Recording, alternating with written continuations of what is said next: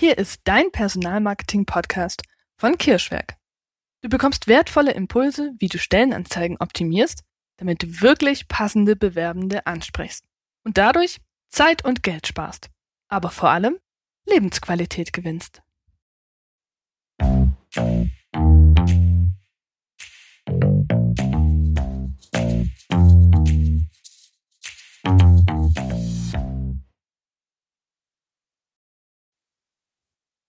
Heute freue ich mich mal auf ein anderes Format.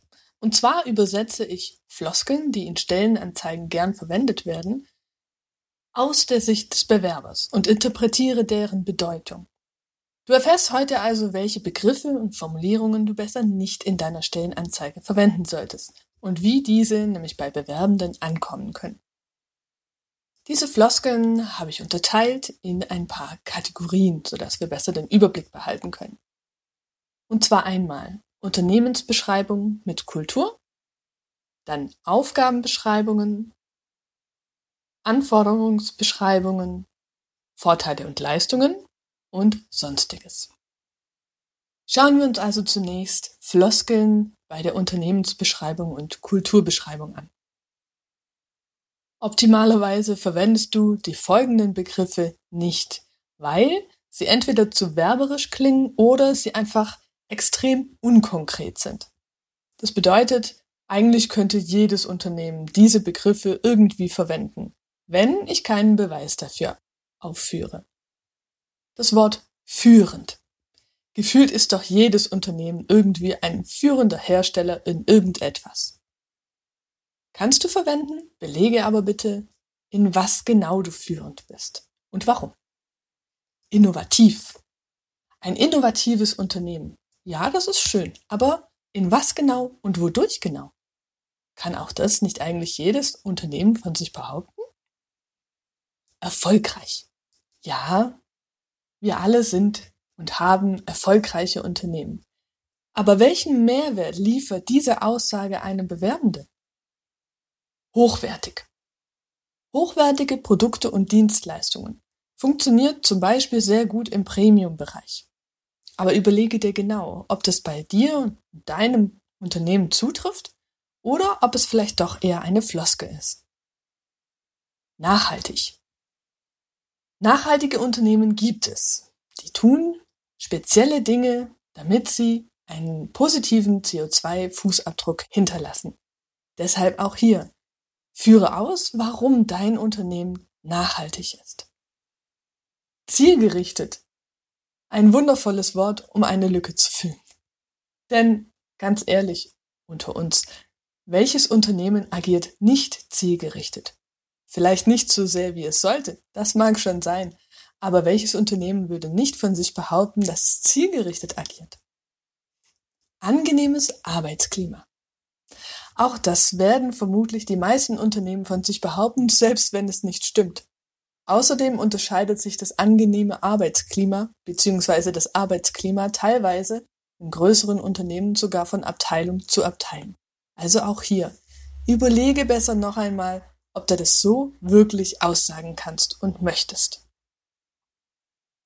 Hier noch ein paar konkretere Beispiele und wie diese ankommen können. Ein dynamisches Unternehmen. Das kann bedeuten, dass Bewerbende daraus lesen, aha, das Unternehmen wächst schnell, hat aber keine Struktur und es herrscht viel Unordnung. Hier auch in einem Beispiel ein innovatives Unternehmen. Daraus können Bewerber zum Beispiel lesen, okay, es werden ständig neue Ideen produziert, aber es herrscht vermutlich auch viel Umbruch. Und auch der Mitarbeiter soll möglichst viele Ideen haben und einbringen. Junges Team.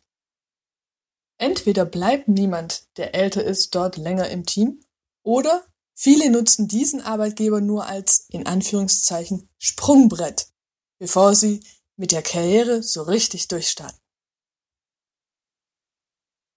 Auch das Thema Marktführer ist so ein bisschen vergleichbar mit führend. Hm, unter uns, so viele Marktführer, wie es in Stellenanzeigen gibt, so viele Branchen gibt es doch fast nicht, oder?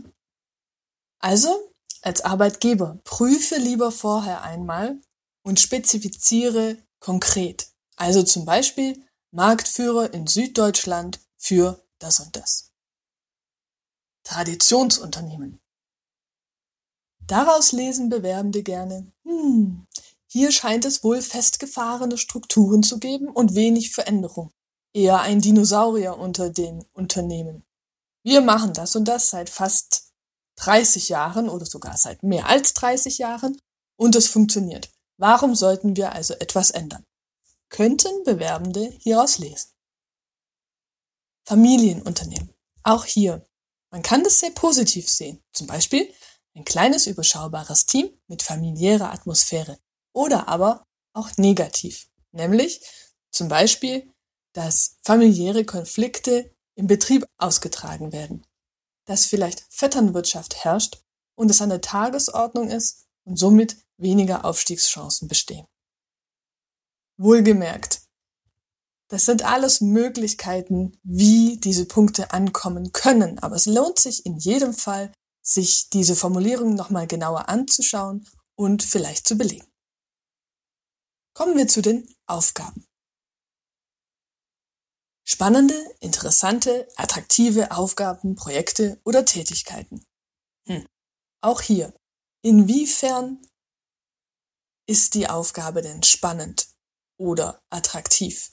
Zum einen ist es sehr von jedem selbst abhängig, was man spannend oder interessant findet. Und zum anderen ist es auch hier recht unkonkret. Präzisiere also lieber. Deine Aufgaben liegen im Bereich XY. Wir kennen diesen Satz, er wird häufig verwendet, um danach die Aufgaben zu beschreiben. Er macht auch Sinn.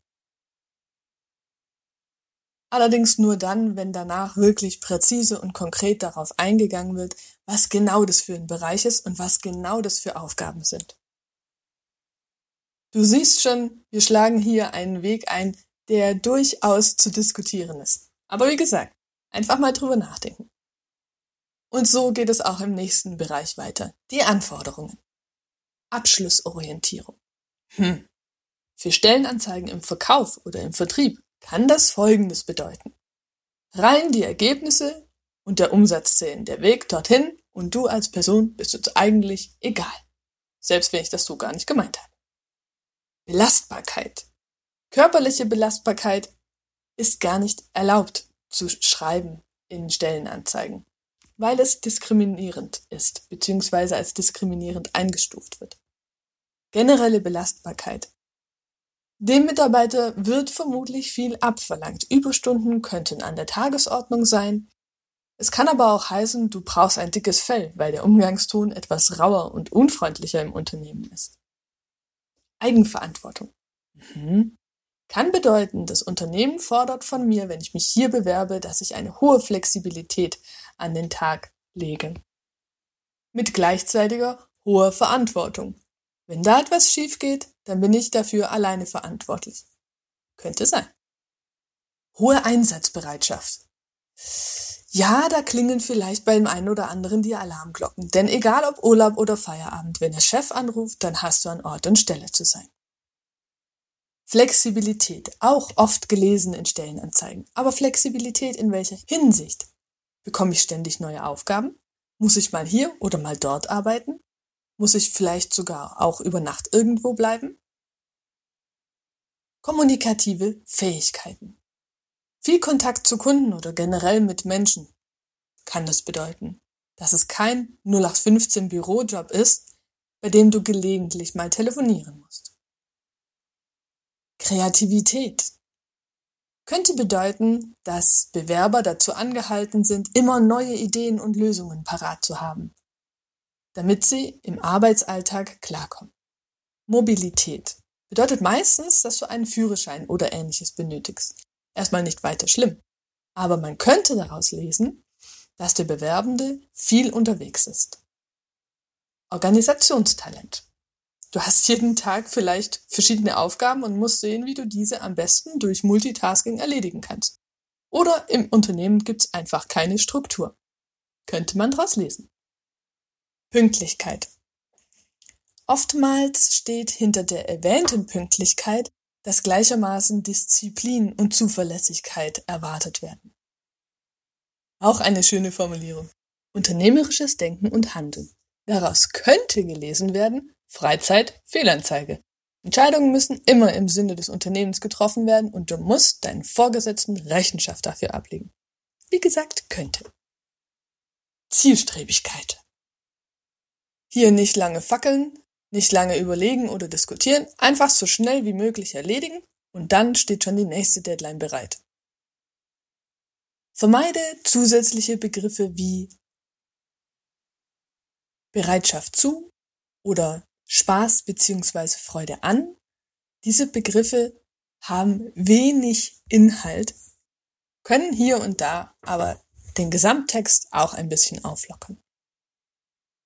Kommen wir zu einem ganz spannenden Bereich. Benefits und Mitarbeitervorteile. Wir starten beim Gehalt.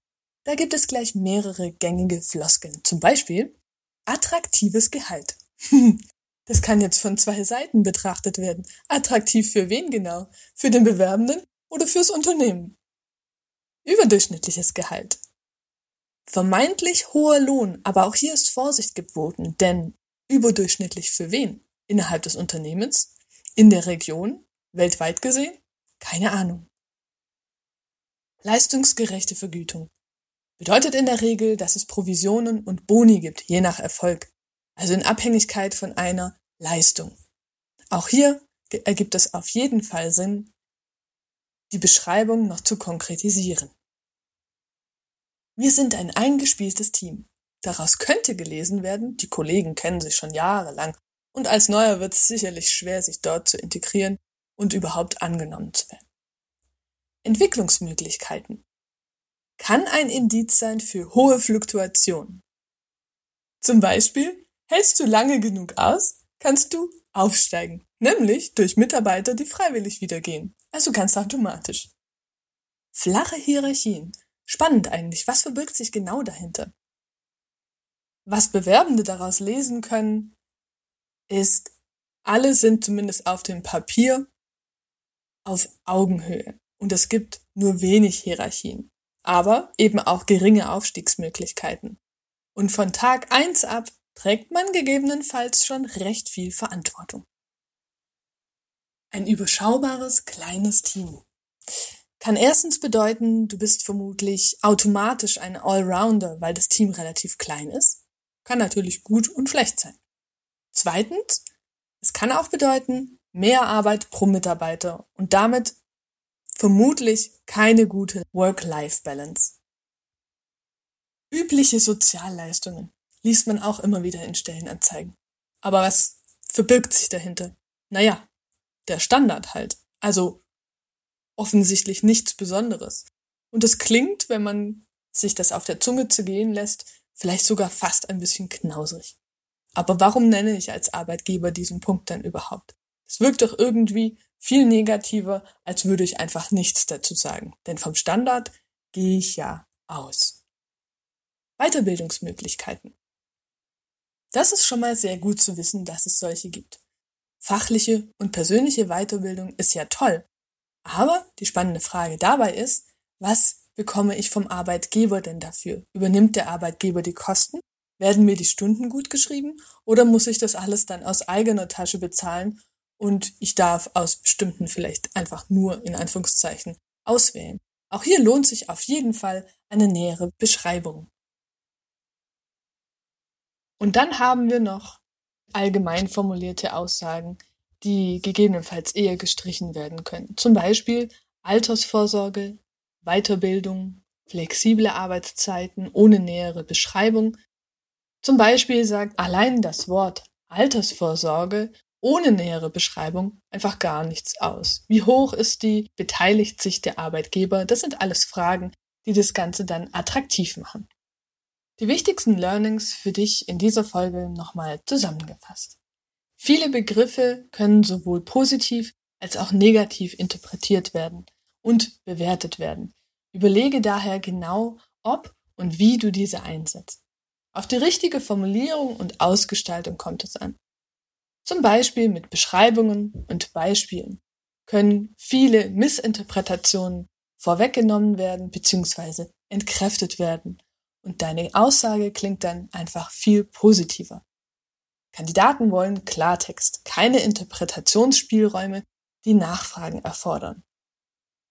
Nutze diese Worte am besten gar nicht oder nur in sehr geringem Umfang und bewusst. Tja, das war's auch schon wieder mit dieser Episode. Ich hoffe, du konntest was für dich mitnehmen. Ich freue mich sehr, wenn du das nächste Mal reinhörst, wenn es wieder heißt, wertvolle Unternehmen finden wertvolle Mitarbeitende. Ganz liebe Grüße und bis zum nächsten Mal. Deine Nina vom Kirschweg. Ups, da war ja noch was. Willst du mehr von uns erfahren? Dann folge uns sehr gern auf Facebook, Instagram oder LinkedIn. Und natürlich freuen wir uns über jeden Abonnenten und jedes Like. Danke dir. Ciao.